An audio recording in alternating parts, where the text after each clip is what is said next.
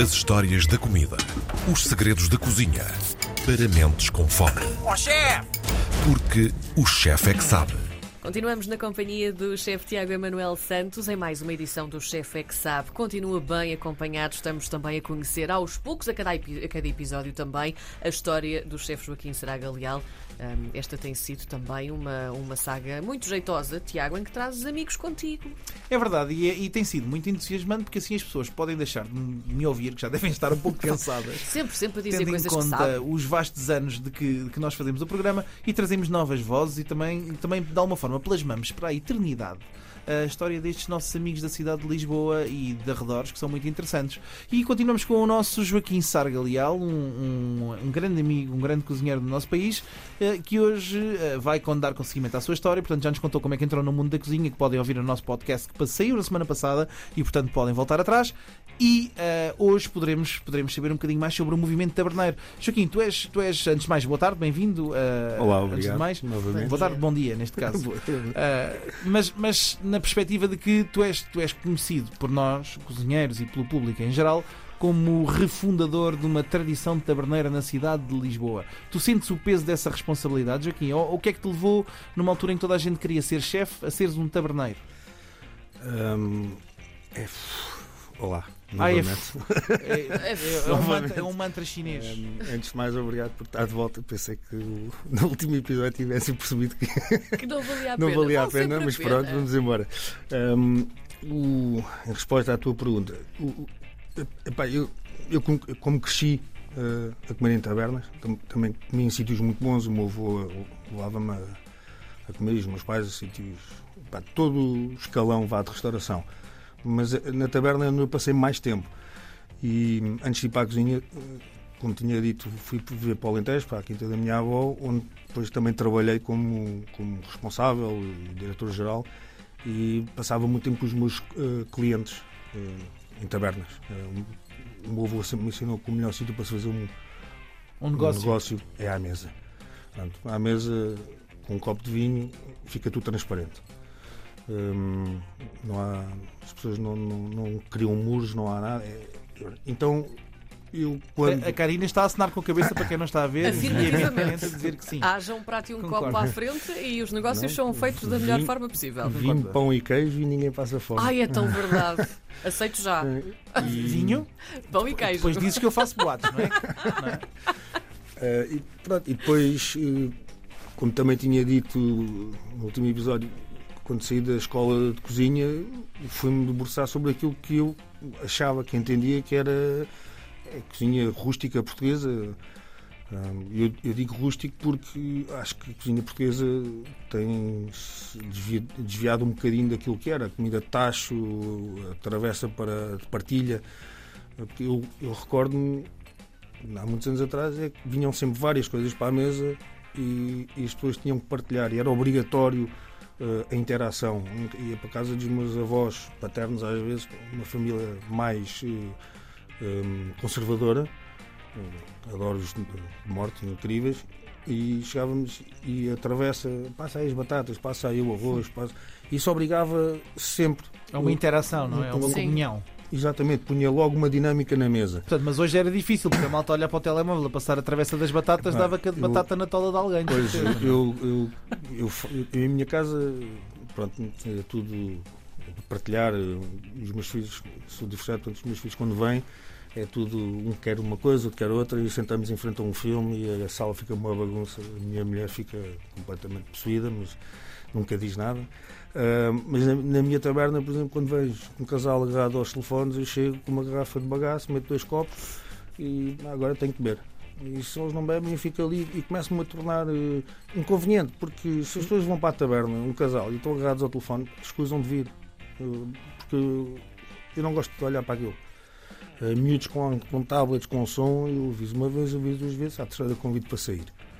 Ahm, porque acho que à mesa, como já falámos, é onde se fazem negócios, mas também é onde a família passa muito tempo eh, e pode-se conhecer, pode, pode estar juntos. E, o que é que aconteceu na escola, eu sei que. Ma- Mas tu avisas os clientes antes de lá irem, ou seja, Eu tenho 10 isso, isso está escrito em algum lado, é porque imagina. Dez mandamentos. É isso, tem que eu haver. tenho tem 10 regras à porta do restaurante. Uh, não sei a ordem toda, não sei a ordem que está, mas uh, tenho lá, por exemplo, não tenho Wi-Fi. Uh, a regra acho que é número 6, é não há Wi-Fi, fala entre vocês, Eu os ignorantes. Uh, não tenho outra regra, por exemplo, não, não é permitida. A minha mulher avisou-me para não dizer isto, porque ainda vou ser processado, mas eu digo, porque já falei com o advogado e posso dizer isto. Tem uma regra que é: não é permitida a permanência a políticos, cães, gatos e veganos. Uh, Recuso-me, uh, porque quando vou a um restaurante vegan, uh, eles vêm ao meu e eu tenho que os acomodar. Eu vou ao deles. E, não, isto é um restaurante vegan, peço imensa desculpa. Epá, então está bem, então não venham ao meu, ponto final. E- Está claro, é, é o que é. A minha casa, as minhas regras. É o hashtag que nós. Vamos- E digo mesmo exatamente. isto a grupos, tenho grupos que vão lá, ah, temos um colete de vinho e eu assim, não entretenho. Ponto final. E como é que lidas com, com a reação a isso? Quero lá saber. Isso- Isto é muito interessante. Não, mas é mesmo, é esse o hashtag certo. Nós criamos, Não, não, não- é assim, para mim cozinhar tem que ser uma coisa de gosto e de amor. Eh, Eu tenho que ter gosto para entrar na cozinha e fazer as coisas. Se tenho que andar a entreter pessoas. eh, Olha, eu dou um exemplo muito simples. Eu quando vou comprar um carro, entro na Fiat e digo assim: olha, mostre-me lá os seus Fiat. Porra, olha, quero este modelo, mas quero agentes do BMW, quero os bancos da Mercedes, quero o sensor da Volvo. E o gajo da, da Fiat vai fazer o quê? Ah, mas você está num Fiat. E, e a seguir vou dizer, pá, a Fiat não presta. Não, a Fiat é aquilo, tem aquele preço. Eu sei o que é que estou a comprar. Para aquele preço, acho que está justo. Se eu quero BMW, vou à BMW. Agora, vou à minha taberna. Na minha taberna eu vendo aquilo. Não vou fazer mais, até Sim, porque tu se não vais não uma- sei fazer mais. Não vais a uma pizzaria pedir hambúrgueres nem Como é a um óbvio. espaço de sushi dizer, pedir pizzas. Quer não é? dizer, hoje em dia, hoje em dia já podes. Não, sim, mas, eu, mas eu, eu- eu acho que é um bocadinho, é um bocadinho a perspectiva, acho que é, um, é a hibridização do, do ponto de vista que eu percebo que hajam pessoas com diferentes dietas alimentares e que nós as tenhamos que acomodar. Imagina, num grupo de 4 ou 5 pessoas que vão juntas, se existir uma, é natural que se tente acomodar e de alguma forma até a oferta que existe sempre disponível no restaurante, Sim. mais simplificada para acomodar. Aquilo que, que me incomoda a mim enquanto cozinheiro, enquanto ah, parte da indústria, é a quantidade de clientes que vão com disrupções alimentares e que tentam só avisar no momento em que se sentam, quando tiveram uma semana à reserva pendurada e que poderiam ter sinalizado, até para nós podermos preparar alguma coisa que seja mais e que seja efetivamente de Como é melhor óbvio. qualidade do que estarmos ali a trabalhar no trapézio e a fazer qualquer coisa, não é? Ahm, e eu acho que é um bocadinho híbrido. Eu acho que é de muita, de muita coragem, mas, mas, mas não foi o seres rude que te fez abrir uma taberna. Eh, ou, ou será não, não. Eu, eu abri a taberna porque era assim que eu sabia, era aquela comida que eu achava que sabia cozinhar. Hum, e, e tento- os anos todos que andei a comer em tabernas, pá, eu gosto imenso deste sítio, mas o taberneiro cheira mal. Gosto imenso deste sítio, mas isto é muito a porco. Gosto imenso deste sítio porque este prato é delicioso, mas a apresentação é má. O staff é mau, o serviço é lento. É de- pá, então tá- comecei a A fazer um, recolher o melhor de cada um. Exatamente. Tentar encontrar um compromisso. Ah, e abriu o Sal Grosso, que é uma caverna. Como o meu filho chamava-lhe, era a caverna do Sal Grosso. Hum, e pronto, e comecei aquilo sozinho.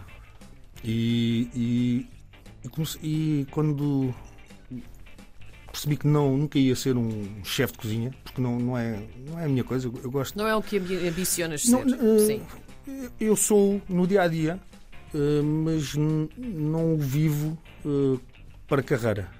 Eu gosto de estar ali, e- mas também quando não quero, não- gosto que a minha equipa esteja lá.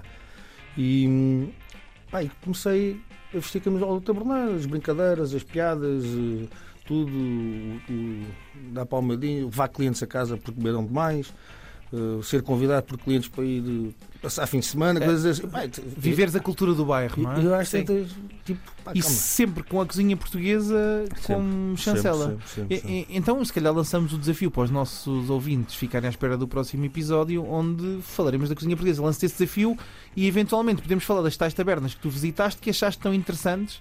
ah, para as pessoas que queiram visitar também, ver esse taberneiro que cheira mal dos dentes, não é? para perceber com, Pá, onde é esse, que. esse- esse, felizmente já faleceu. Já faleceu.